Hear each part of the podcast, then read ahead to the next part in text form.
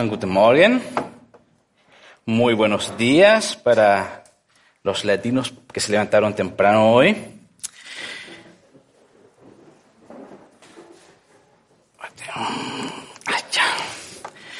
Letzten Monat haben wir ein Encuentro mit einer Predigreihe über die Gnade begonnen. Die Gnade ist ein sehr umfassendes Thema in der Bibel. Und natürlich, es ist für uns als Nachfolger Jesu von großer Bedeutung, weil sie fast jeden Aspekt des Glaubens umfasst. Die Dimension der Gnade Gottes zu verstehen, ist sehr, sehr wichtig für uns. Wenn es nicht das Fall ist, beeinträchtigt in meiner Meinung nach die Entwicklung unseres Glaubens. Wenn die Gnade Gottes uns erreicht hat, bewegt sie immer etwas in uns. Sie verändert uns. Sie verändert unser Denken. Sie verändert die Einstellung zum, zum Leben, die Art und Weise, wie wir anderen behandeln und anderes. Und eine der Auswirkungen, die die Gnade auf uns hat, hat mit dem Dienst und der Art und Weise zu tun, wie wir Gott dienen. Weil die Gnade drängt uns, Gott zu dienen. Und in der heutigen Predigt möchte, äh, möchte ich uns drei Geschichten vor Augen führen, die uns zeigen, wie die Gnade nicht nur unseres Herzen, sondern auch unsere Einstellung zum Dienst an Gott verändert. Und vor die erste Geschichte habe ich Federico Cardella eingeladen. Federico, komm nach vorne bitte. Er ist ähm, eine unseres Leiter in Encuentro. Er ist Argentinien, aber in Encuentro lieben ihm trotzdem. Und ich möchte ihm ein paar stellen über äh, was, was bedeutet vor ihm dienen in, in, in der Gemeinde. Federico, äh, du hast Jesus kennengelernt hier oder in Argentinien? Wie alt Das warst war- du auch? Das war hier in Deutschland. Ich war 14 Jahre alt.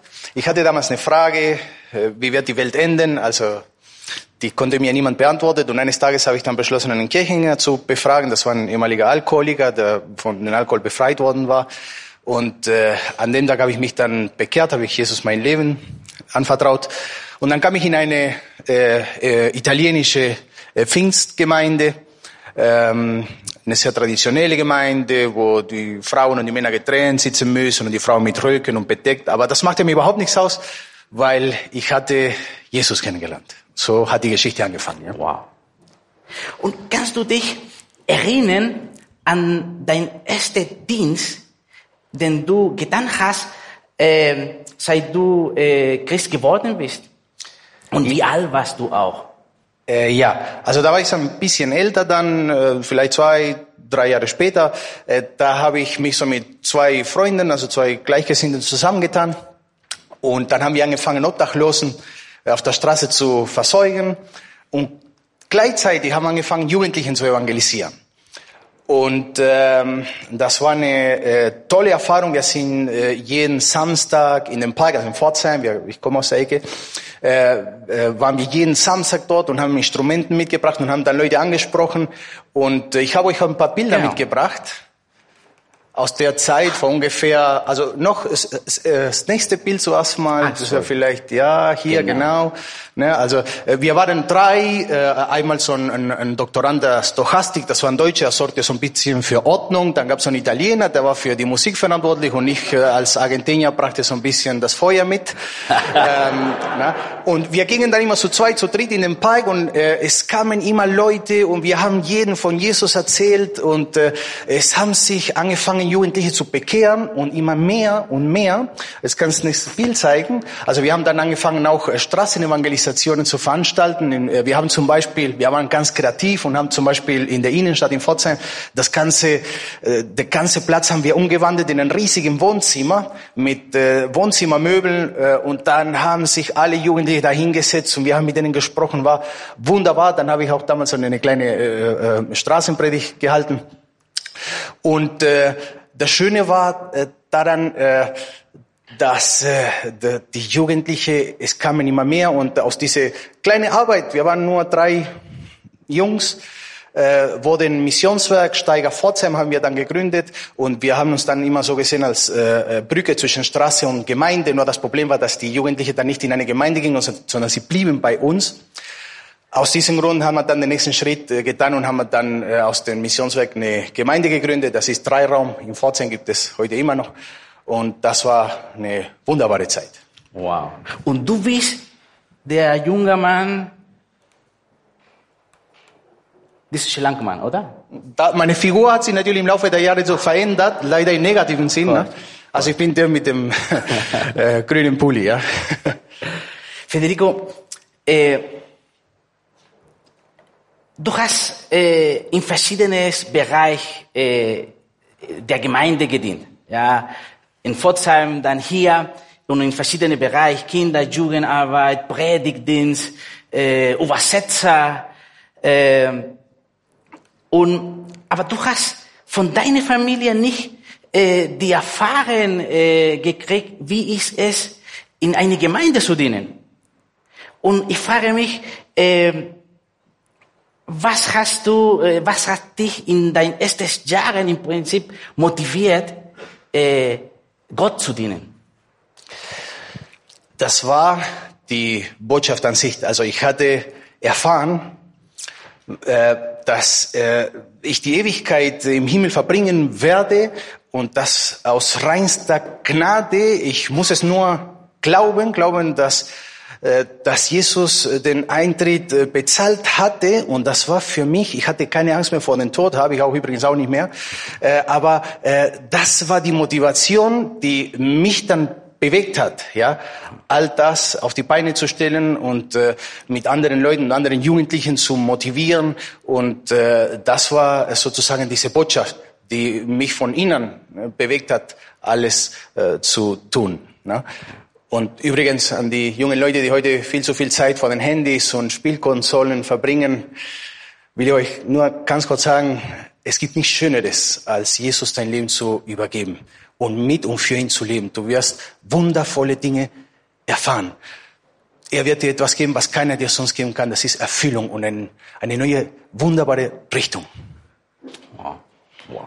Und ich kann mir vorstellen, dass es nicht, äh, dass es einige nicht so angenehme Momente im Dienst gab. Äh, vielleicht Enttäuschungen oder Missverständnisse oder zu viel zu tun und nicht genug Mitarbeiter.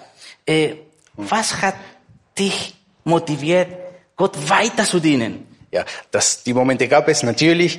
Überleg mal, ne, so ein Doktorand hier ne, und ein Südländer und äh, so ein Italiener. Also es gab immer wieder Missverständnisse und äh, ähm, ähm, aber das äh, Schöne ist, wir hatten alle äh, irgendwie hatten wir das verstanden, worum es eigentlich ging und äh, wir alle hatten äh, dieses äh, dieselbe Feuer im Herzen. Wir alle hatten denselben Wunsch, Gott zu dienen und das stand über alle Differenzen, die wir hatten. Ne, natürlich gab es Differenzen und Missverständnisse, und, äh, aber dann kam die Versöhnung und das ist wie bei einer Ehe. Das Schönste ist halt die Versöhnung, das wissen die Verheiratete und äh, genauso ging es dann weiter. Wow. Vielen Dank, Federico. Und vielen Aber Dank gerne. auch für deinen Dienst in unserer Gemeinde. Danke.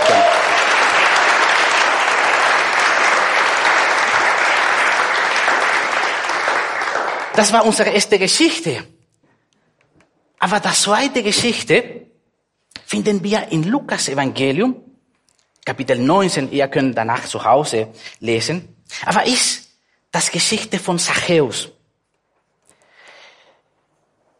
Das ist eine Geschichte, die vielleicht für die meisten von euch sehr bekannt ist. Zachäus war ein Betrüger. und ein ziemlich guter. Er wusste immer, wie er die Leute um einen zusätzliches Euro betrügen konnte. Er war der oberste Söldner in der Stadt Jericho, der reichste Stadt Israel. Das bedeutet, dass Zachäus an der Spitze der Pyramide der Steuereinnahmen stand. Und diejenigen, die für ihn Steuer eintrieben mussten, mussten ihm eine Provision von dem geben, was sie von den Leuten einnahmen. Im ersten Jahrhundert gab es keine Vorschriften für diese Arbeit. Die römische Regierung erlaubte die Söldner, alles zu behalten, was sie ergattern könnten. Und Zachäus hatte viel von seinen Mitbürgern genommen. Er war sehr reich. Wenn Zacchaeus heute leben würde, würde Zacchaeus ein nagelsneues Cabrio, bestimmt das letzte Modell fahren. Sein Anzug wäre maßgeschneidert. Seine Schuhe würden aus Krokodilhaut bestehen. Auf jeden Fall, er hätte Investitionen in der New York Börse und konnten auf den Kaimaninseln. Zachäus war wirklich stinkreich. Und er konnte, ich weiß ja nicht, ob er konnte mit gutem Gewissen leben oder ob er konnte ruhig schlafen. Wir wissen es nicht. Aber er wäre nicht der erste Gauner, der Gewissen hat, äh, Ge Gewissenwiese hat. Als die Einwohner von Jericho hörten, dass Jesus in die Stadt kommen würde, ginge die halbe Stadt hinaus, um ihn zu sehen. Auch Zachäus. Aber die Menschenmenge war so groß, dass er ihn nicht sehen konnte. Ja, er war auch klein, chaparrito, er konnte nicht gut sehen, aber ich vermute, dass er oder die Bürger der Stadt Jericho nicht zulassen wollten, dass ein so verachtenswerter Mann vor die Menge tretet. Wie auch immer, Zachäus kletterte auf einen Baum, um Jesus zu erblicken. Aber was Zachäus nicht erwartet hatte, war, dass Jesus ihn bemerken würde. Zachäus, steig eilen herunter, denn ich muss heute in dein Haus einkehren. Sicherlich schaute sich Zachäus herum um, weil er dachte, es konnte andere Zachäus auf dem Bau. Aber es stellte sich daraus, dass Jesus ihn persönlich ansprach. Von allen Häusern in Jericho wählte Jesus das Haus von Zacchaeus, um einzukehren. Ein Haus, das mit illegalem Geld finanziert worden war. Ein Haus, das kein anständiger Mensch besuchen würde. Dieses Haus würde von Meister besucht. Und das hat natürlich viele geärgert. Und wir lesen dann, dass mit Zachäus etwas passiert ist. Zachäus aber trat herzu und sprach zu dem Herrn, siehe Herr, die Hälfte von meinem Besitz gebe ich den Armen. Und wenn ich jemanden betrogen habe, so gebe ich es vierfach zurück. Was geschah mit Zachäus? Er wurde von der Gnade Gottes überwältigt. Er wusste, dass er es nicht verdient hatte, von Jesus so freundlich behandelt zu werden. Dass Jesus ihn von alle Einwohner Jerichos auswählte, um in sein Haus zu gehen, war einfach Gnade. Und das hat Zachäus sehr gut verstanden. Er wusste, dass die Menschen in Jericho ihn nicht mochten und sie hassten ihn sogar. Wenn schon die Söldner als Sünder angesehen wurden, wie war es dann erst um den Übersöldner bestellt? Zachäus war ein reicher Mann, aber er wurde vom Volk abgelehnt. Sie ließen ihn kaum in den Tempel, um zu beten, nur in den hinteren Teil des Tempels. Es war Gottes Gnade, die das Herz dieses Mannes veränderte und er war nie mehr derselbe. Jemand hat äh, Gottes Gnade mit Meereswellen verglichen, die eine nach der anderen heranrollen, die über uns hinwegfegen und auf den Kopf stellen und uns auf der Fassung bringen. Es gibt wenigstens zwei Dinge, die die Zachäus oder die die Gnade in Zachäus hervorgebracht hat. Das erste, er sieht seine Fehler ein und will sie korrigieren. Er sagt, siehe her, die Hälfte von meinem Besitz gebe ich den Armen. Und wenn ich jemanden betrogen habe, so gebe ich es vierfach zurück. Er erkennt seine Fehler. Und die zweite Reaktion von Zachäus auf Gottes Gnade ist der Wunsch, dass diese Gnade mit anderen zuteilen, damit auch anderen Gnade erfahren können. Und Jesus befürwortet diese Handlung des Zachäus voll und ganz.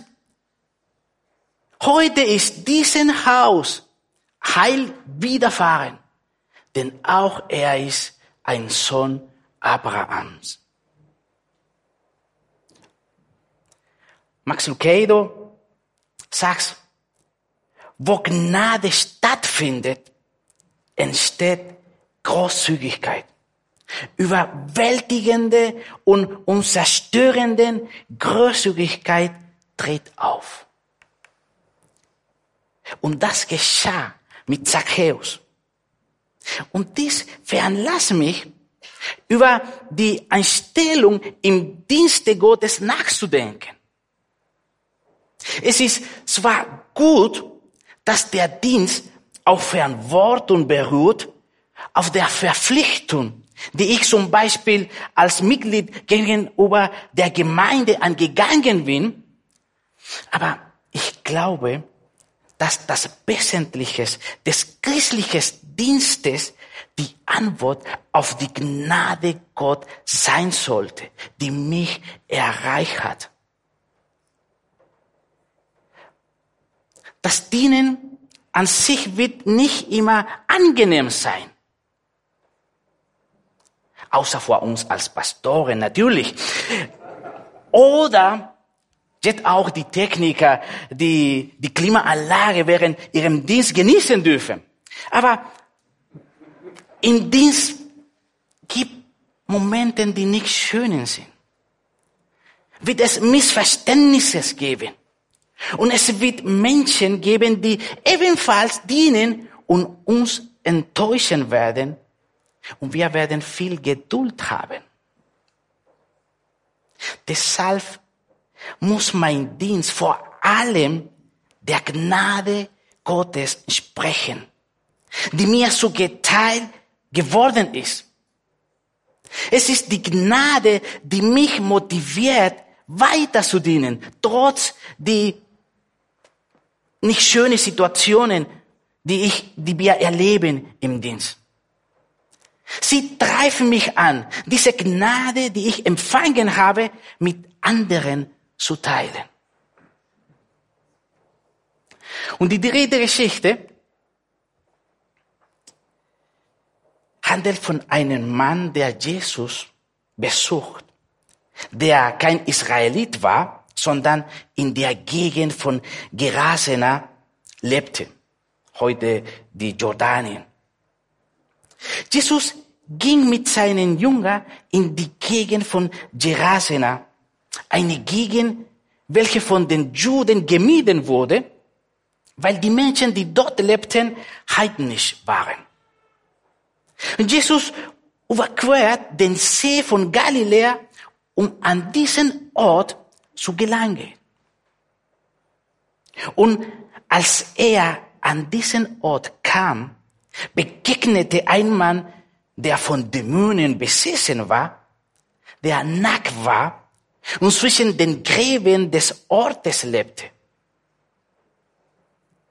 Er war ein Mann, der unter sehr schlechten Bedingungen lebte. Niemand hatte ihm helfen können. Die Menschen versuchten, ihn unter Kontrolle zu halten, aber ohne Erfolg. Und Jesus kommt zu diesem Mann, befreit ihn aus der geistlichen Sklaverei und gibt ihm die Würde zurück, die er verloren hatte. Die Menschen vor Ort waren sehr erstaunt über diese Veränderung, die in diesem Mann äh, passiert hat. Jetzt sehen sie einen bekleideten Mann, der bei klarem Verstand ist und den Lehrer Jesus zuhört. Aber gleichzeitig bekommen sie es mit der Angst zu tun. Denn aufgrund dieses Wunder sind mehr als 2000 Schweine ins Meer gestürzt. Besorgt bitte das Volk Jesus wegzugehen. Und dann steigt Jesus, Jesus ins Boot und wegzufahren. Und dieser Mann, der geheilt geworden war, bittet Jesus darum, mitzufahren. Ich bin nicht überrascht, dass dieser Mann mit Jesus gehen will. Er hatte geheilt und deshalb wollte er sich an den Team von Jesus anschließen. Aber siehe, was Jesus ihm beantwortet hat. Und als er in das Wort stieg, bat er, der zuvor besessen war, dass er bei ihm bleiben dürfe. Aber er ließ es ihm nicht zu, sondern sprach zu ihm, geh hin in dein Haus zu den Deinen und zu den Deinen und verkünde ihnen, welch große Dinge der Herr an dir getan und wie er sich deine erwarmt hat. Jesus erlaubt es ihm nicht, mit ihm zu gehen. Warum? Weil er eine andere Aufgabe für ihn hatte. Jesus wollte, dass er an dem Ort, an dem er lebte, sein Zeuge war. Ist dir schon einmal etwas ähnlich passiert? Wolltest du in einem Bereich der Gemeinde mitarbeiten? Musik, Technik, Kinderprogramm. Und dir wurde gesagt, dass das Mitarbeiterteam voll ist, dass sie dich nicht brauchen? Ich erinnere mich, als ich ein Teenager war, hatten meine beste Freundin der Gemeinde ein Quartett, das a cappella sang. Und ich wünschte mir immer, sie würden mich einladen, bei ihnen mitzusingen oder ein Quintett zu bilden. Sie haben mich nie gefragt. Nicht einmal als Reserve, weil eine von ihnen krank wurde. Ich hätte gedacht, dass sich dieser Mann durch die Absage Jesu, ihn mitzunehmen, enttäuscht oder beleidigt Gefühl haben könnte. Aber offenbar ist ihm das nicht passiert. Die Geschichte dieses Mannes erinnern mich auch an eine andere Geschichte, die Geschichte von Jamie Scott. Jamie war ein Schüler von zweiter Klasse und versuchte eine Rolle in einem Theaterstück an seine Schule zu bekommen. Er war so aufgeregt, das war, dass, äh, dass er äh, ein, ein, eine Rolle mit Krieg in, diese, in diesem Theaterstück. Die Mutter hatte Angst, dass er wurde nicht ausgewählt werden. An dem Tag, an dem die Rollen für das Theaterstück verteilen wurden, kam Jamie mit leuchtenden Augen und voller Aufregung nach Hause gerannt. Stell dir vor, Mama, sagte er, ich wurde ausgewählt, um zu klatschen, um zu jubeln. Ich glaube, dieser Mann, den Jesus geheilt hatte, hatte die gleiche Haltung wie Jamie. Auch wenn er nicht das Apostel, äh, in das Apostelteam Jesu gewählt wurde, war er doch so dankbar und aufgeregt, dass Jesus ihn für eine Aufgabe in Erwägung gezogen hatte. Und sei es nur, dass er klatscht und jubelte. Geh hin,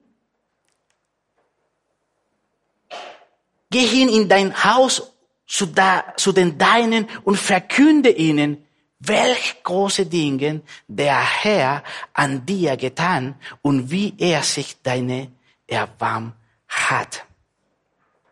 Jesus gibt diesem Mann eine sehr einfache Aufgabe. Er soll seinen Verbannten erzählen, was Gott in seinem Leben getan hat und über die Gnade, die er empfangen hat. Aber die Art und Weise, wie er diese kleine Aufgabe erfüllte, zeigt uns, dass sein Herz voller Dankbarkeit, so voller Leidenschaft war, dass dies nicht unbemerkt blieb. Schau mal, wie seine Geschichte endet. Und er ging hin und fing an, in sein Städtegebiet auszurufen, wie viel Jesus an ihm getan hatte. Und alle wunderte sich. Ich möchte euch eine Karte zeigen.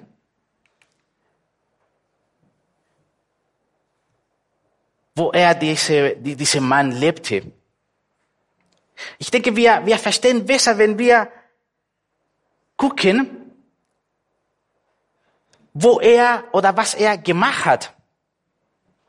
Er ging nicht nur zu, zu seiner Familie und, und erzählte über Gnade Gottes, sondern er hat auch in der Gebiet, ja, die, das heißt Decapolis,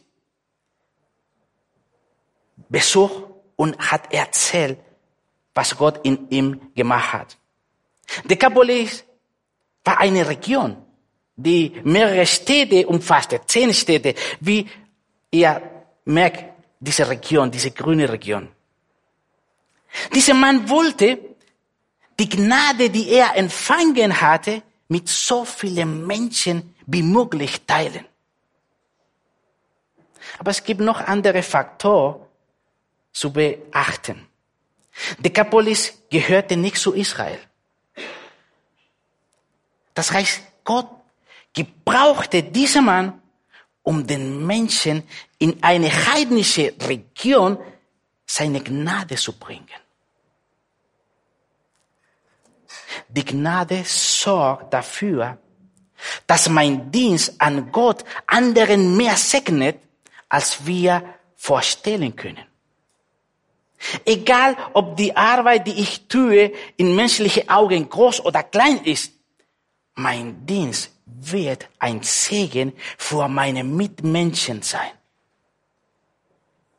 Und wenn mein Dienst eine Antwort auf die Gnade Gottes ist, die ich selber empfangen habe, werde ich durch das Dienen selber auch reich gesegnet. Mein Vater bekehrte sich zum Christentum, als er bereits 60 Jahre alt war. Ein paar Jahre später begann er seinen Dienst in der Gemeinde. Er sorgte dafür, dass das Gemeindezentrum aufgeräumt und sauber war. Jeden Sonntag kam er früh in der Gemeinde, um alles vorzubereiten, um zu fegen und im Winter die Heizung einzuschalten. Später begann er zusammen mit einem anderen Leiter der Gemeinde die einheimische Gemeinde auf dem Land zu besuchen, die keinen Pastoren haben. Mein Vater hat nie gepredigt, aber er hat bei anderen Aufgaben geholfen. Unter der Woche besuchte er bedürftige Familie und brachte ihnen einen Korb mit Lebensmitteln.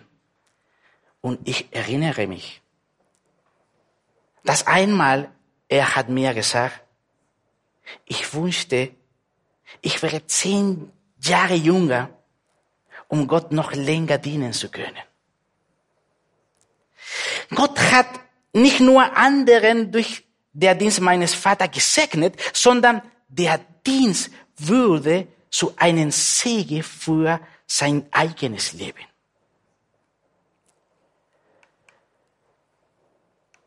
Von welchen diesen Geschichte, von diesen Menschen identifizierst du heute? Von welchen diesen Menschen möchtest du etwas lernen? Von ihnen allen können wir unterschiedliche Aspekte des Dienes lernen. Oder vielleicht bist du ausgewählt worden, um zu klatschen und zu jubeln.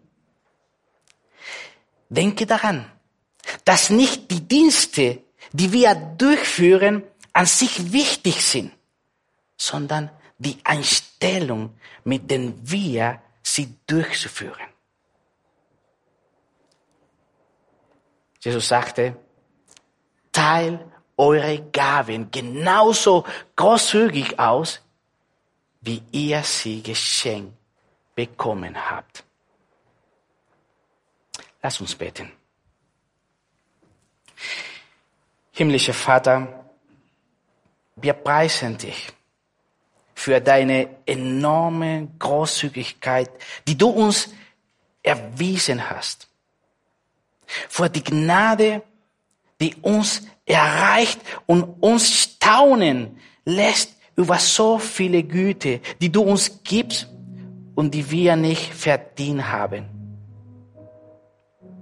Vater, verändere unseren Herzen, damit wir großzügig sind, wie du, Vater, großzügig bist. Damit wir die Gnade, die wir empfangen haben, mit anderen teilen und die Menschen um uns herum mit unserem Dienst segnen.